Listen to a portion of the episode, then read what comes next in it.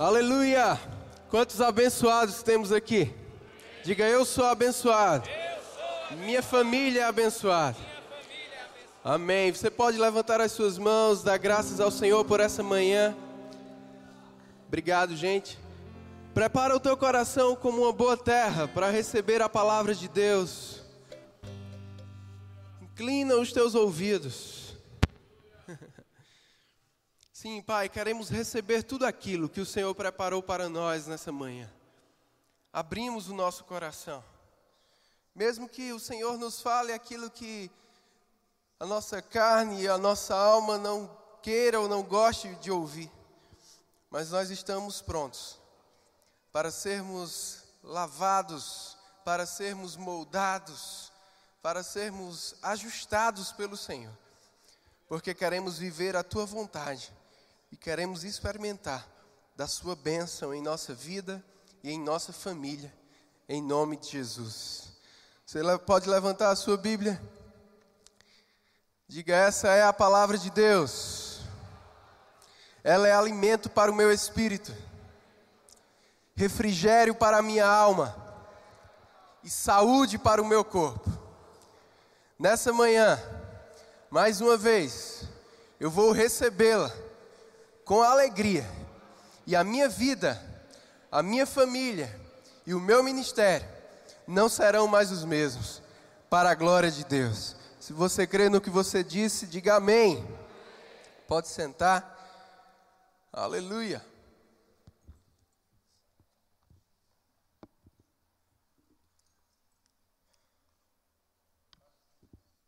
Vamos iniciar lendo Isaías capítulo 66.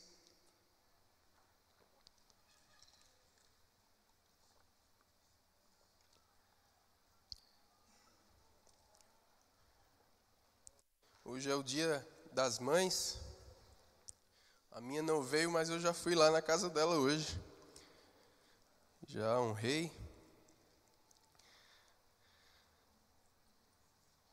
Quero reforçar o parabéns para todas as mães, para minha esposa, que é a melhor de todas elas. Tem que fazer a média, né, irmão? Isaías 66, versículo 13, é justamente sobre o amor de mãe que a gente vai falar. Na verdade, vamos falar sobre o amor de Deus. Mas, como aqui em Isaías 66, versículo 13, a gente pode ler, Deus, ele compara, de certa forma, o amor dele ao amor de mãe. Isaías 66, versículo 13 diz: Como alguém a quem sua mãe consola, assim eu vos consolarei. A gente sabe que o amor de mãe ele é grande, né? Alguém já disse que coração de mãe sempre cabe mais um, né?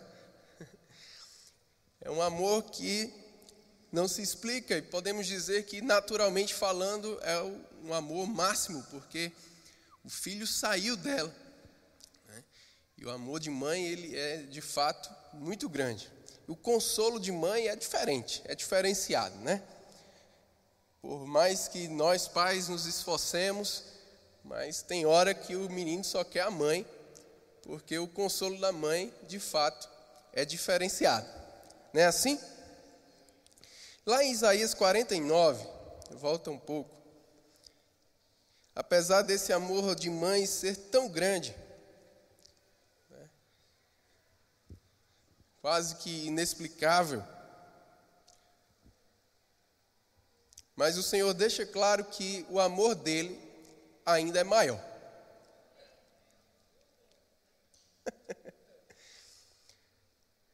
então, nesse Dia das Mães, qual a minha mensagem para todos aqui? Todos nós podemos amar mais do que as mães amam.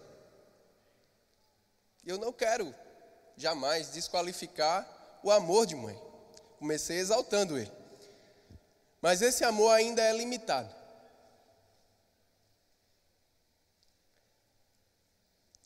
Aqui em Isaías 49, versículo 15, Deus diz: Acaso pode uma mulher esquecer-se do filho que ainda mama, de sorte que não se compadeça do filho do seu ventre? É uma pergunta. E a resposta para essa pergunta é: quase impossível. Né? Como uma mulher, aquela que deu a luz, vai esquecer, vai abandonar o seu filho? Mas a gente sabe que isso pode acontecer. É raro. Como tem aquele, aquela figurinha, é raro, mas acontece muito. Não, é raro, né? Mas Deus diz: ainda que esta viesse a se esquecer dele, eu, todavia, não me esquecerei de ti. Eu não sei que mãe você tem ou teve, mas o amor de Deus ainda é muito, mas muito, mas muito, muito, muito, muito, muito, muito maior do que o amor da tua mãe. Se você é mãe, você pode unir esse amor de mãe ao amor de Deus que agora habita dentro de você. O amor ágape, o amor que Deus é, o amor que supera até mesmo esse amor que no mundo naturalmente a gente conhece como o maior nível de amor, que é o amor de mãe. E é sobre esse amor que eu quero falar com você, ainda falando sobre o amor materno, digamos assim, eu queria que você abrisse comigo em 1 Reis, capítulo 3. Essa história é muito interessante. Salomão estava recente como rei, você conhece a história, né? Deus perguntou a Salomão: O que você quer? O que você quiser, pode me pedir. Por causa do seu pai Davi, eu vou dar para você. Salomão ele se viu diante daquele desafio de substituir o seu pai, de ser o rei, e ele pediu a Deus sabedoria para cuidar das pessoas, para governar bem, para levar bem aquele reinado. E Deus disse: porque você podia ter pedido qualquer coisa e você decidiu pedir sabedoria, pensando no bem do povo, eu vou te dar sabedoria, como a nenhum outro homem sobre a face da terra. E ainda vou te dar tudo o que você podia ter pedido, de riquezas e etc. E aí, Salomão começa o seu reinado e um dos primeiros grandes desafios dele está aqui. 1 Reis 3,16. Vieram duas prostitutas ao rei e se puseram perante ele. Disse-lhe uma das mulheres: Ah, senhor meu, eu e esta moramos na mesma casa, onde dei à luz um filho. No terceiro dia, depois do meu parto, também esta mulher teve um filho. Estávamos juntas, nenhuma outra pessoa se achava conosco na casa, somente nós ambas estávamos ali. De noite, morreu o filho desta mulher, porquanto se deitara sobre ele. Levantou-se à meia-noite e, enquanto dormia a tua serva, tirou-me a meu filho do meu lado e o deitou nos seus braços, e a seu filho morto deitou nos meus. Levantando-me de madrugada para dar de mamar a meu filho, eis que estava morto. Mas reparando nele pela manhã, eis que não era o filho que eu dera à luz. Então disse a outra mulher: Não, o filho vivo é o meu, o teu é o morto. E esta disse: Não, o morto é o teu, o meu é o vivo. E estava lá a discussão diante do rei. Para ratinho, hoje em dia é fácil, porque tem o exame de DNA, né?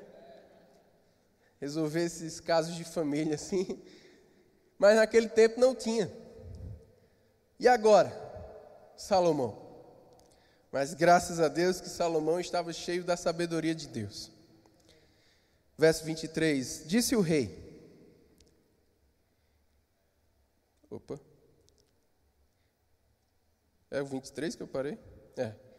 Disse o rei: Esta diz: Este que vive é meu filho, e teu filho é o morto. E a outra diz: Não, o meu, o teu é o morto, o meu é o vivo. Disse mais o rei: Trazei-me uma espada. Trouxeram uma espada diante do rei. Salomão pega aquela espada e disse: Eu vou dividir o menino vivo em duas partes. dou metade a uma, dou metade a outra, resolveu o problema. Claro que não, porque o menino ia morrer, né? Só que quando ele pegou aquela espada e falou que iria fazer isso, no verso 26, diz que A mulher cujo filho era o vivo falou ao rei. E tem uma observação aqui entre parênteses, porque o amor materno se aguçou por seu filho. Se aguçou o amor materno. E na mesma hora, com aquele amor aguçado, ela disse: Não, não, não, não. Pode dar para ela. Pode dar o menino todo para ela. Mesmo filho sendo dela. Ela estava disposta a perder o seu interesse e perder o seu filho por amor ao menino, para que ele não morresse. E quando Salomão viu aquela reação, ele disse: Essa é a mãe, pode dar o um menino para ela. Porque ele viu, tem versão que diz: Vendo o amor de mãe nela, Salomão mandou dar-lhe o filho. O amor aguçado. A reação de amor. Não, não, não, não, não. Eu fico sem, mas ele fica vivo. Sabe, irmãos, isso é amor. Muitas vezes o amor é você perder para que o outro ganhe.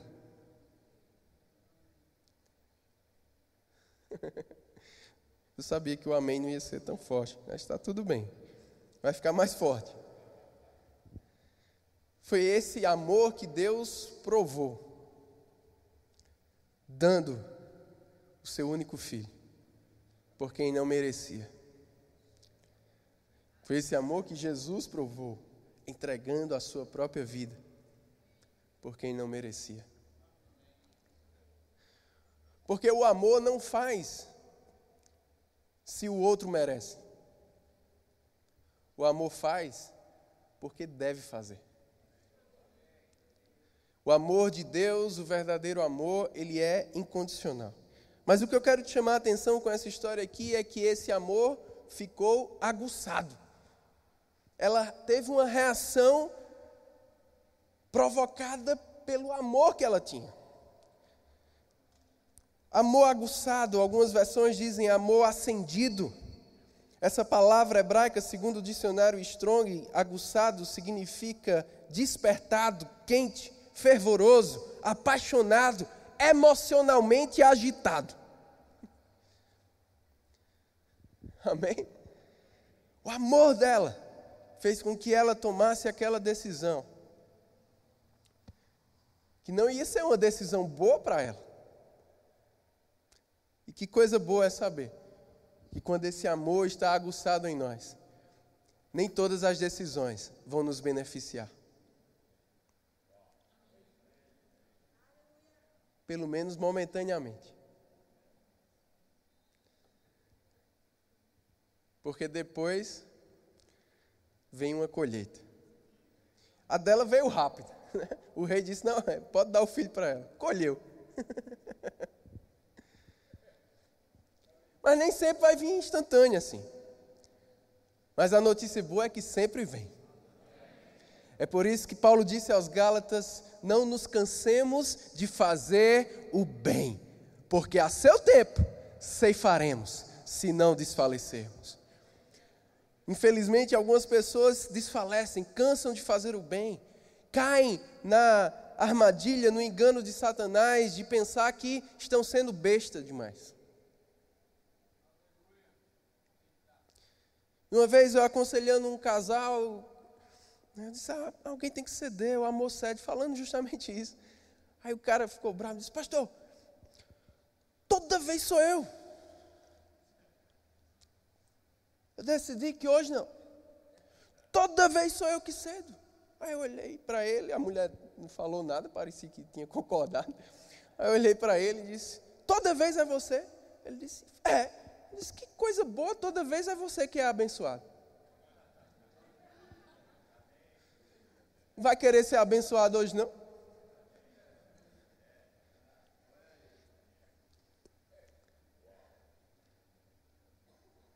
Porque quando eu me humilho, quando eu cedo, quando eu me submeto, Deus me exalta. Aleluia. Amém. Aleluia. Vamos para 1 Pedro, capítulo 1.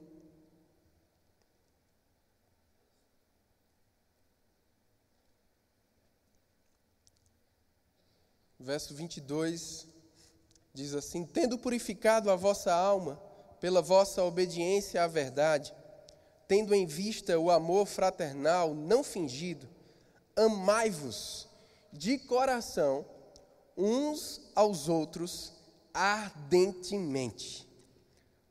Amém? Ele diz: olha, tendo em vista o amor fraternal, o amor filéu, está todo mundo bem um com o outro, se dá bem um com o outro. Tendo em vista isso, você precisa amar com o amor ágape. É o que ele fala no amai-vos, é o ágape. Mas não é amar de qualquer jeito. Não é amar em qualquer intensidade ou nível. Não, ele fala amar ardentemente. E isso me lembra o aguçado que a gente viu lá em 1 Reis. Ardente, fervoroso, radical para amar. Amar de tal forma que você faria mesmo se você sofresse o dano.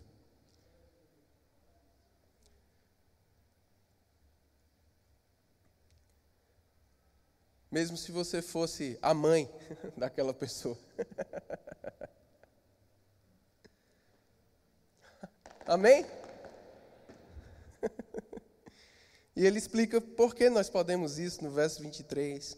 Pois fostes regenerados, não de semente corruptível, mas de incorruptível, mediante a palavra de Deus, a qual vive e é permanente. Você pode fazer isso porque você agora é uma nova criatura em Cristo Jesus. Então não cola mais aquela desculpa de que ah, é meu jeito nasci assim, sou assim, meu pai era assim, meu avô era assim, minha mãe era assim, minha avó, minha tataravó era assim.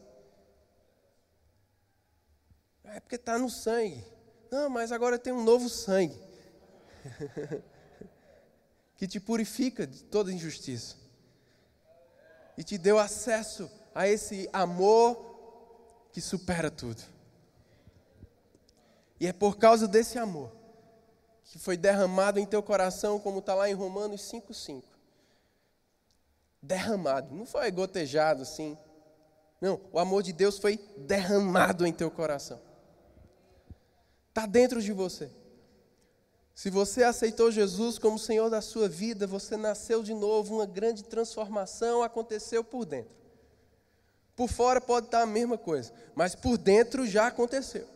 O que precisa agora? Frutificar por fora aquilo que já está dentro. É por isso que Paulo chamou o amor de fruto do Espírito. E como todo e qualquer fruto leva tempo para aparecer. Mas precisa ser regado. Aquela semente incorruptível que foi plantada no seu coração precisa ser regada, alimentada com a palavra de Deus, buscando Deus, buscando a palavra de Deus, se esforçando para colocar esse amor em prática, cada vez mais, e não ficando acomodado com esse mundo, não ficando acomodado com o normal das coisas. Ah, qualquer um no meu lugar faria isso. Você não é qualquer um. Você pode ser diferente de qualquer outra pessoa. Você pode fazer a diferença na sua casa com esse amor. Nem sempre é fácil. Requer mesmo esforço. Porque às vezes vai vir vontade de falar o que você não deve falar. Mas sei lá, morde a toalha, pega um travesseiro, se tranca no banheiro, faz alguma coisa momentaneamente, começa a orar em línguas, Senhor me ajuda, e Ele vai te ajudar. Mas deixa de ser impulsivo. Agora, a nossa reação, ela é sempre baseada, o resultado, reflexo do que está dentro de nós.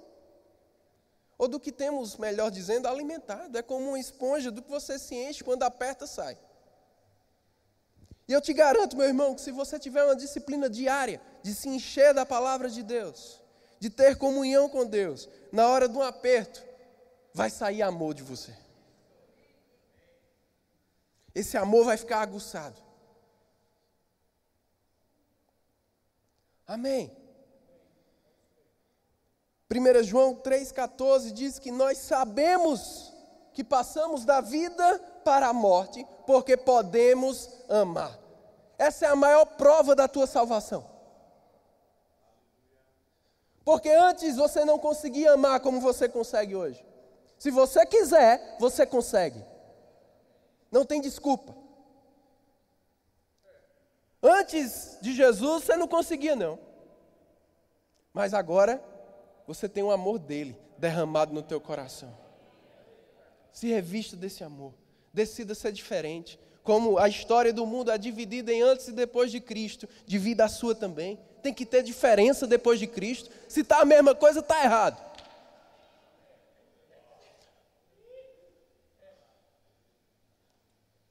Tem que ter diferença, e essa diferença tem que começar a se manifestar dentro de casa. Sendo um pai, uma mãe diferente, sendo um marido, uma esposa diferente. Amém.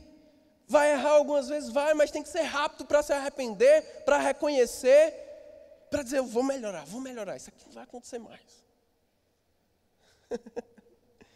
Amém. E você sabe, irmãos, é, é, essa sensação é maravilhosa. Eu gosto desse versículo.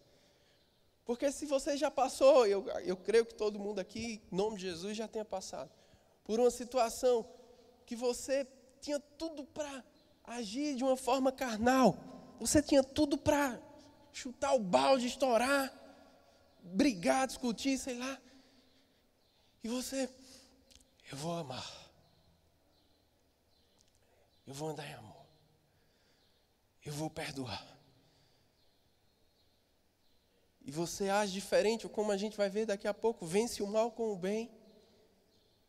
Depois que a situação passa, você olha no espelho assim e diz: Tu é crente mesmo.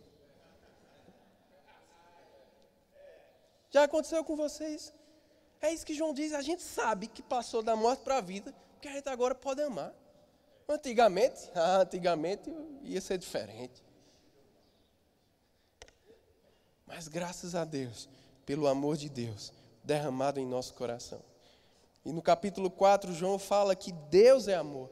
E aquele que anda em amor é porque conhece a Deus. E quando você conhece a Deus, o amor dele é aperfeiçoado na tua vida. Amém?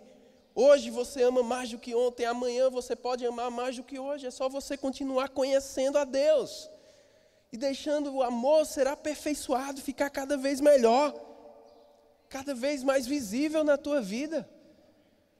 E Deus vai te dar direções, estratégias do que fazer, de como fazer para isso. Paulo orou aos Efésios, orou pelos Efésios, no capítulo 3, o verso 14 ao 21. Ele me põe de joelhos diante do Pai, a quem toma o nome toda a família debaixo da terra. E Paulo orou para que eles estivessem arraigados e alicerçados em amor. Meu irmão, essa é a minha oração por nós nessa manhã que nós estejamos arraigados, sendo alimentados pelo amor, alicerçados como aquela casa sobre a rocha. Mas para isso a gente precisa praticar o que a gente já sabe. Praticar esse amor que é paciente. Então tem hora que vai ser ruim esperar, pratica esse amor. Vou esperar, pode demorar, pode me atrasar, vou esperar. Aleluia. Quando a mulher termina de se arrumar, você não diz, ó, oh, a hora? Não. Quando o amor espera, você. Vamos lá.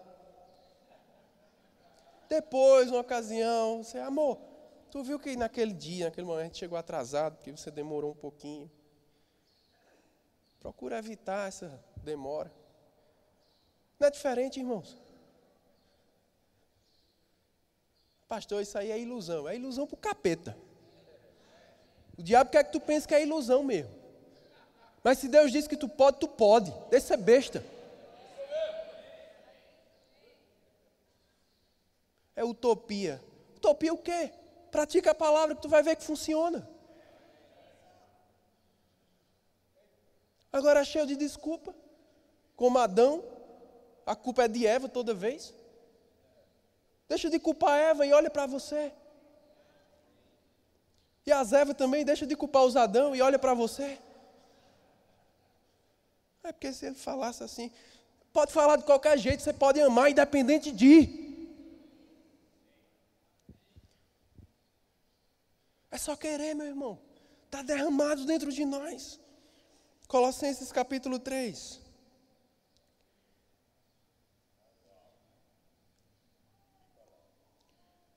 Versículo 12 diz: Revesti-vos, pois, como eleitos de Deus, santos e amados, de ternos afetos de misericórdia, de bondade, de humildade, de mansidão, de longanimidade, suportai-vos uns aos outros, perdoai-vos mutuamente.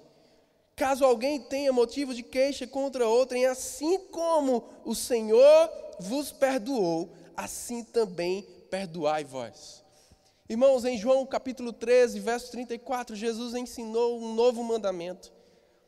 Ele disse: Amai-vos uns aos outros, como eu vos amei. Ele é o nosso maior exemplo, ele é o nosso referencial. Amém? E nós podemos amar como ele. E ele disse: Nisto você vai ser conhecido como meu discípulo, se você amar como eu. Eu quero ser conhecido como discípulo de Jesus. Eu quero que meus filhos olhem para mim e saibam que eu sou um discípulo de Jesus. Eu quero que a minha esposa olhe para mim e saiba que eu sou um discípulo de Jesus, porque eu amo como ele me amou. E porque eu amo como ele me amou, eu perdoo como ele me perdoou. Jesus contou uma parábola, né? O cara tinha uma dívida, aí o senhor foi lá, ele foi lá, o senhor pediu perdão, o cara perdoou ele. Quando ele sai, aparece um cara que estava devendo a ele muito menos do que o que ele tinha sido perdoado. E aí ele, não, você tem que me pagar, mandou prender o cara. Quando o outro soube, disse, Puxa, você foi perdoado, uma dívida muito maior e não quis perdoar isso aí. Sabe que Deus pode estar perguntando a pessoas aqui, ei, lembra do que eu já te perdoei? Isso aí que teu cônjuge fez é fichinha.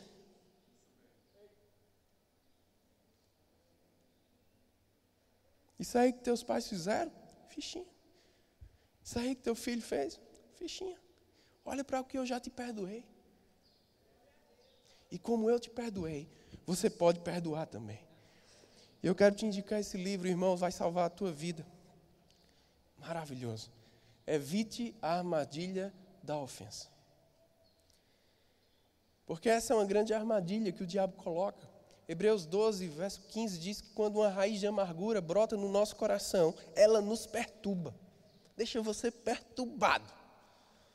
E ainda te faz contaminar outros. Olha que terrível. Então a gente tem que guardar o nosso coração. Não pode deixar mágoa. Por isso que Paulo diz aos Efésios: olha, você pode até se irar no momento, aquilo aconteceu, você se ira, mas não peque. E nem deixe o sol se pôr sobre a sua ira. Resolva, perdoe antes do dia acabar. Negócio de dormir separado porque está brigado, meu irmão. Isso não é coisa de crente, não. Você tem o amor de Deus no teu coração. Resolve antes de dormir.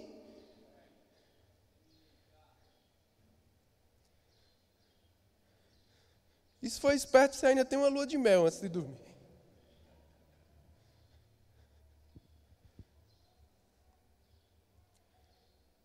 Aí ele diz no verso 14: acima de tudo. E eu quero que você guarde esse acima de tudo. Esteja o amor, que é o vínculo da perfeição. Acima de tudo isso. Acima de qualquer coisa que possam fazer com você. Acima de qualquer coisa que possam dizer para você. Acima de qualquer coisa que façam, que digam, que aconteça. Acima de tudo você coloca o amor. Porque sabe o que esse amor é? O vínculo da perfeição. Eu gosto como está na Bíblia amplificada. Diz que porque o amor, acima de tudo esteja o amor, porque ele une completamente qualquer coisa numa harmonia ideal. Pode ser a, você diga, Ixi, aí tem mais jeito não. Para o amor tudo tem jeito. Não, mas é só amar. É só amar. 1 Pedro capítulo 4, Pedro também fala a mesma coisa, acima de tudo esteja o amor. 1 Pedro 4, 8. Acima de tudo, tem de amor intenso, sabe? Aquele amor aguçado, aquele amor como daquela mãe. Não, não vou perder, não. Ele não vai morrer, não. Que não seja como eu queria.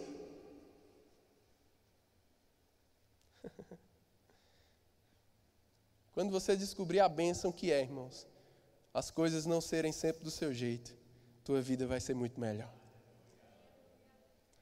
Acima de tudo, ame intensamente.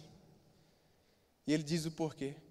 Porque o amor cobre uma multidão de pecados. Eu gosto como está na Bíblia a mensagem. Diz, porque o amor resolve praticamente qualquer situação. Eita, aleluia. Sabe por quê? Porque Jesus ensinou que esse amor, ele não é um pagamento, é, ele não é para ser cobrado. Ele não espera receber. Ele não faz porque recebeu ou para receber. No, no Sermão do Monte, Jesus disse: Estão te amaldiçoando? A lei diz: olho por olho, dente por dente, eu, porém, digo: abençoai os que vos amaldiçoeis. Abençoai aqueles que estão te amaldiçoando. Orai por aqueles que estão te perseguindo.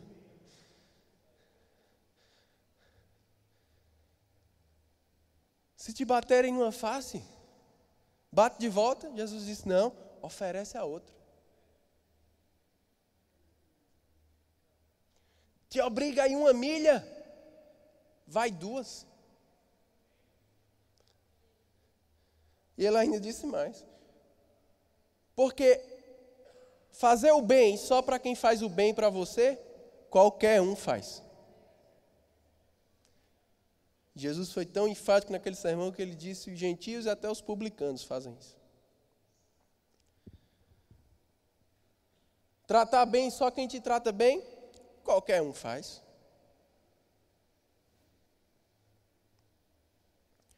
Amar quando se é amado, qualquer um faz. Nós não somos qualquer um. Nós sabemos que passamos da morte para a vida, porque agora a gente pode amar. Porque agora a gente pode amar, mesmo quem não nos ama. Agora a gente pode abençoar, mesmo quem nos amaldiçoa. Agora a gente pode dar a outra face, a gente pode ir duas milhas. A gente pode orar por aqueles que estão nos perseguindo. Meu irmão, alguma pessoa pode até ter inimizade contra você, mas você, filho de Deus, ter inimizade contra alguém, você está errado. E você está em problemas. Porque o diabo vai aproveitar isso. Não, pastor, eu perdoei ele, mas ele lá e eu aqui. Isso não é perdão, não. Perdoar é eu perdoei ele, mesmo que ele esteja aqui, está tudo bem. Não é ver e ir para outra calçada, não, meu irmão. É ver e fazer questão de ir lá e dizer.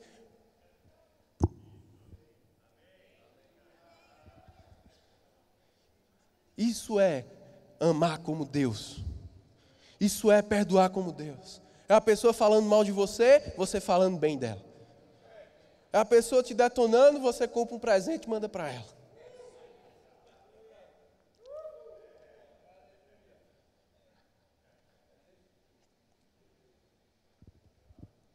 Experimenta. E nesse contexto de família, Isso, o amor resolve praticamente qualquer coisa, né? O amor cobre uma multidão de pecados. Me lembra da história lá de Noé. Depois do dilúvio, Noé foi comemorar, tomou uns vinhos a mais,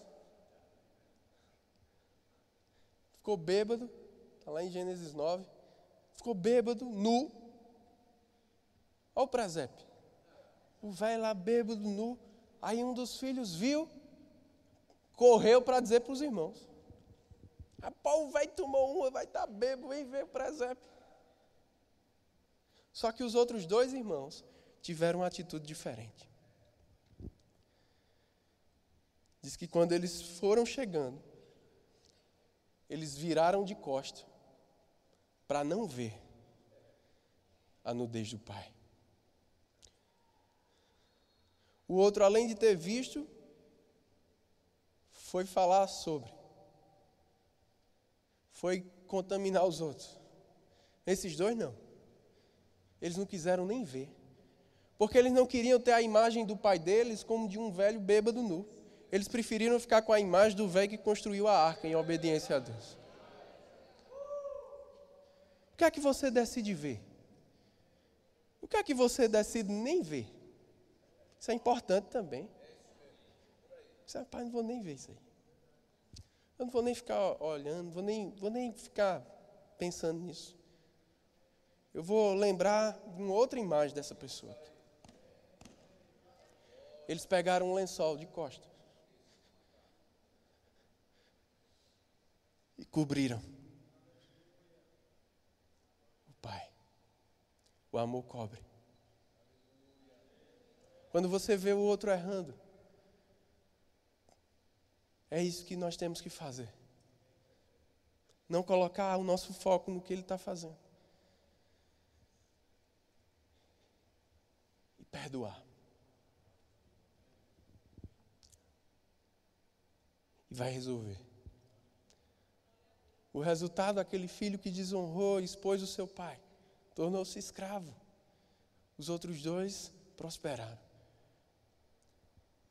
Deixa eu te falar, andar em amor sempre vai trazer prosperidade para a tua vida. Talvez tenha algumas coisas na tua casa que não sai do canto é porque está faltando amor. Porque quando não tem amor, o diabo faz a festa. Paulo disse aos Coríntios: Olha, perdoa aquele irmão, está lá em 2 Coríntios 2, perdoa esse irmão que fez isso contra vocês, para que o diabo não alcance vantagem sobre nós. Quando falta perdão, o diabo está na vantagem.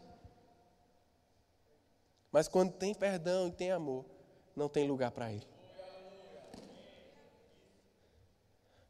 E eu quero encerrar lendo com você Romanos 12.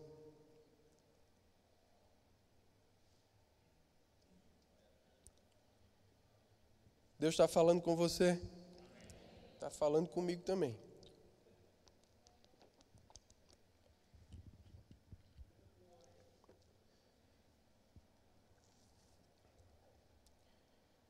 Vou ler os versos 9 e 10 na Bíblia NVT, diz assim: Amem as pessoas sem fingimento Odeiem tudo o que é mal.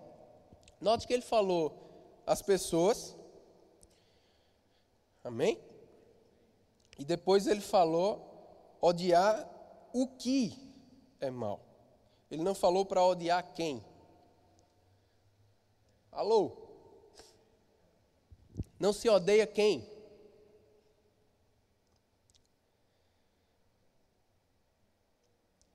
Ele fala como a gente pode fazer isso. Apeguem-se firmemente ao que é bom. Ao que você decide se apegar. A um mal que é feito contra você ou ao que é bom. Sempre vai ter essa escolha. Amem-se com amor fraternal e tenham prazer em honrar uns aos outros. Versículo 14 diz: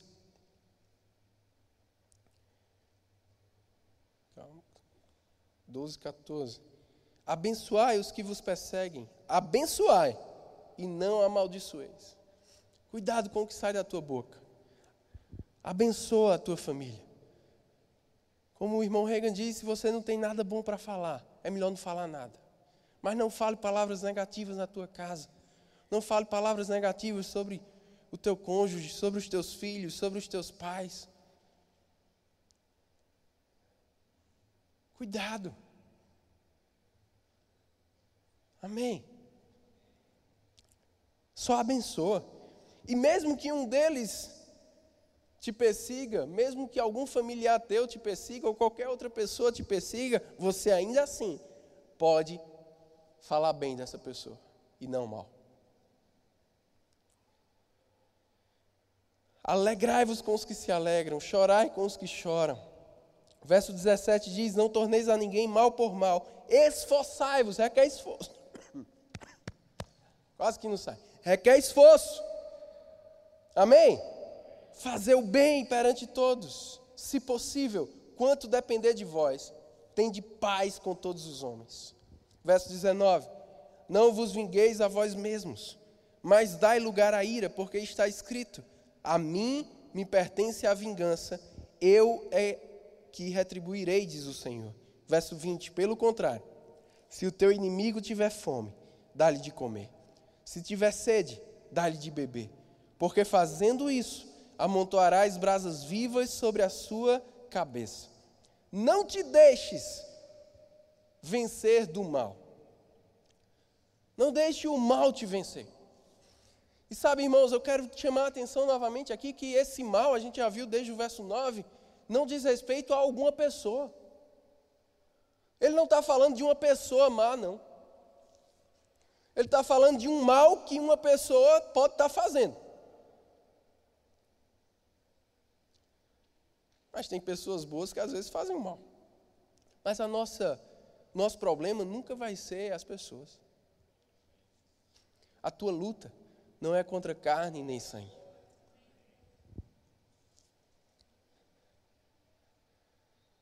E lembrar disso vai te fazer evitar muitas discussões na tua casa.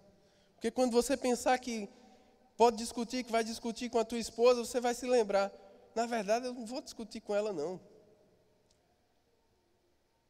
Vai ser, é o diabo discutindo contra nós dois aqui. E fazendo a gente de besta aqui. Influenciando a gente a brigar um com o outro. E ele ganhando. Vocês não são contra um contra o outro. Vocês são um time. A luta é contra ele. A estratégia dele é fazer o time brigar.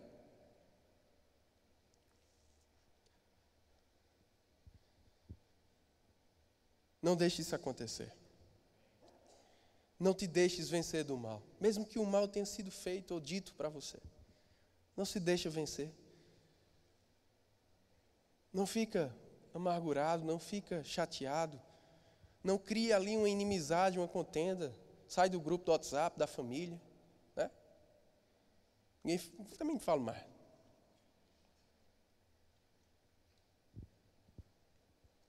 Cuidado. Deus está falando, né?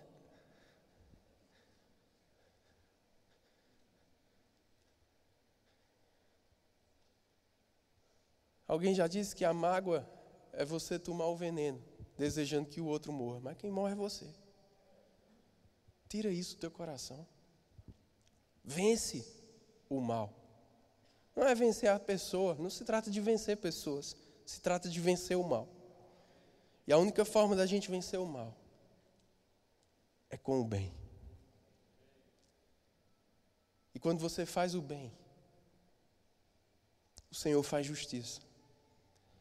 1 Pedro 2 diz que quando Jesus foi ultrajado, ele não revidou com o traje. Quando foi maltratado, ele não fez ameaça. Diz que, como ovelha muda, ele foi levado ao matador. Porque ele se entregou ao que julga retamente. Tu não é o rei, desce daí. É, o rei coloca uma coroa de espinhos. Quero água, vinagre. E Jesus, ó, quando ele abriu a boca, sabe o que ele disse? Pai, perdoa-lhes. Eles não sabem o que fazem. Isso é bom a gente saber, irmãos, porque Sabe que tem pessoas que podem estar fazendo mal contra você que nem sabe o que é que está fazendo. Disse algo contra você, nem sabe por que disse. É influenciado pelo diabo, por aquele que quer te destruir, te roubar, te matar. E na nossa casa não é diferente. Às vezes a gente pode se pegar com coisas que a gente não gosta, um mal que vem contra nós, porque não, somos perfeitos, ainda podemos fazer o mal sem querer. Um dia cansativo demais, alguma coisa assim, você fala o que não deve, machuca o outro. Mas a gente tem que ser rápido. Se foi a gente que fez para se arrepender, reconhecer, né, restituir aquilo. Mas se foi feito contra a gente, não revida. Se entrega ao que julga retamente. Deixa Deus resolver por você. E é isso que ele diz no verso 19: Dai lugar à ira. Que ira é essa? A tua ira não. Você dá lugar à ira de Deus. Sabe por quê? Porque você é filho dele. E quando mexe com você, mexe com ele. Lembra de Jesus para Saulo? Por que me persegues? Deus sabe o que resolver. Agora deixa eu te dar a boa nova. 99,99999% das vezes, ele não vai resolver como a tua carne queria que ele resolvesse. Porque ele é amor.